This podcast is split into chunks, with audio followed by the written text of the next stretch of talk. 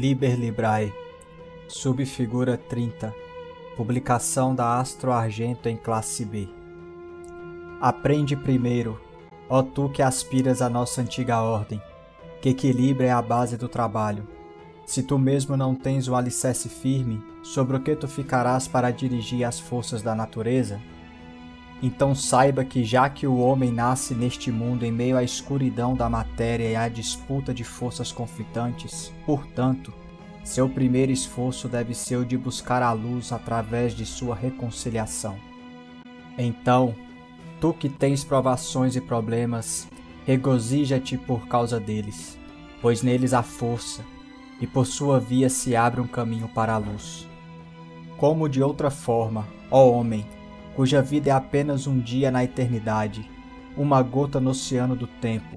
Como, se tuas provações não fossem muitas, tu poderias purificar tua alma da impureza da terra?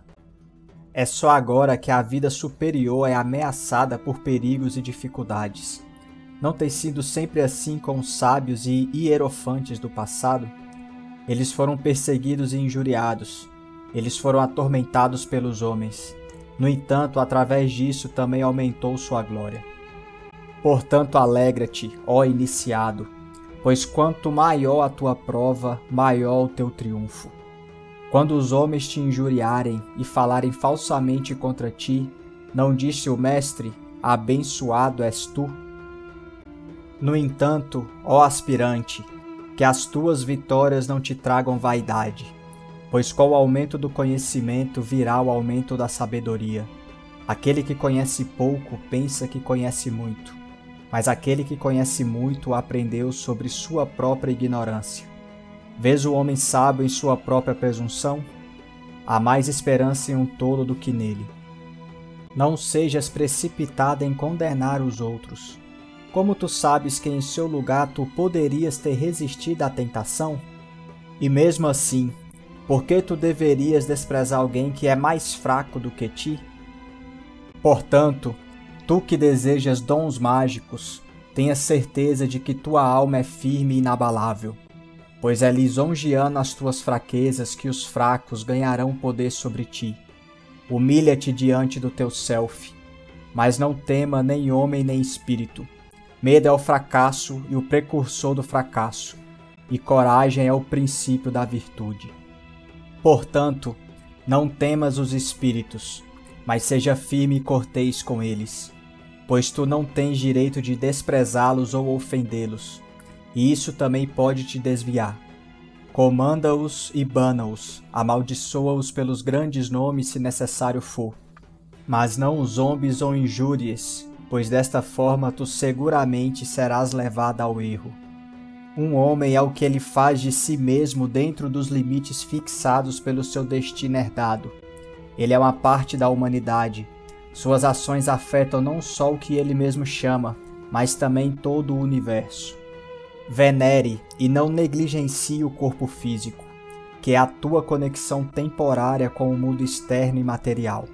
Portanto, que o teu equilíbrio mental esteja acima da perturbação por eventos materiais fortalece e controle as paixões animais, discipline as emoções e a razão, nutre as aspirações superiores, faze o bem aos outros apenas por fazer, não por recompensa, não pela gratidão deles, não por simpatia. Se tu és generoso, não desejarás que teus ouvidos sejam agraciados por expressões de gratidão. Lembre-te de que a força desequilibrada é maligna que a severidade desequilibrada é apenas crueldade e opressão, mas também que a misericórdia desequilibrada é apenas fraqueza que permitiria e instigaria o mal. Age apaixonadamente, pense racionalmente, sê tu mesmo. Verdadeiro ritual é tanto ação quanto palavra, é vontade. Lembre-te de que esta terra é apenas um átomo no universo e que tu mesmo és apenas um átomo sobre a mesma, e que mesmo que tu te tornastes o Deus desta terra sobre a qual tu te arrastas e rastejas, que tu serias mesmo assim apenas um átomo e um entre muitos.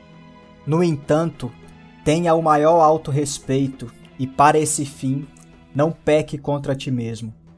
O pecado que é imperdoável é conscientemente e deliberadamente rejeitar a verdade, temer o conhecimento porque ele não gratifica os teus preconceitos.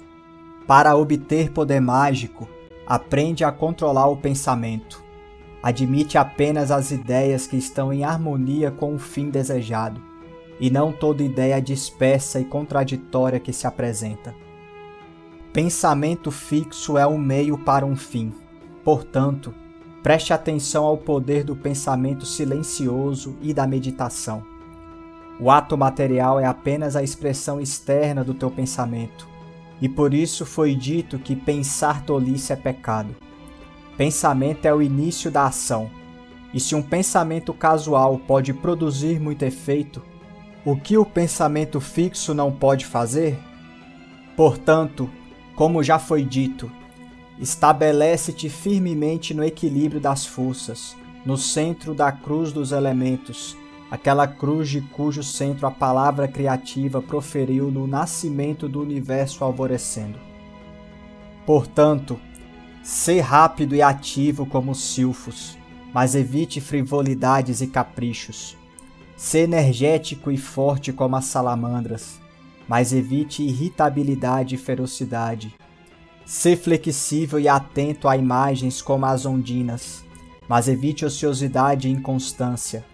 Ser laborioso e paciente como os gnomos, mas evite a grosseria e a avareza. Assim, gradualmente desenvolverás os poderes da tua alma e te tornarás apto a comandar os espíritos dos elementos. Pois se convocasses os gnomos para gratificar tua avareza, tu não mais os comandaria, mas eles te comandariam. Tu abusarias dos seres puros dos bosques e das montanhas para encher teus cofres e satisfazer tua fome de ouro? Tu rebaixarias os espíritos do fogo vivo para servir tua ira e ódio? Tu violarias a pureza das almas das águas para gratificar tua luxúria de devassidão? Tu forçarias os espíritos da brisa da noite a ministrar tua loucura e capricho? Saiba que com tais desejos tu só podes atrair o fraco, não o forte, e neste caso o fraco terá poder sobre ti. Não aceita na verdadeira religião, portanto, tome cuidado para que não blasfemes o nome pelo qual outro conhece seu Deus. Pois se tu fazes isso em Júpiter, tu blasfemarás em Eová, e em Osíris e Achuá. Pedi e vós tereis, procurai e vós encontrareis Batei e será aberto para vós.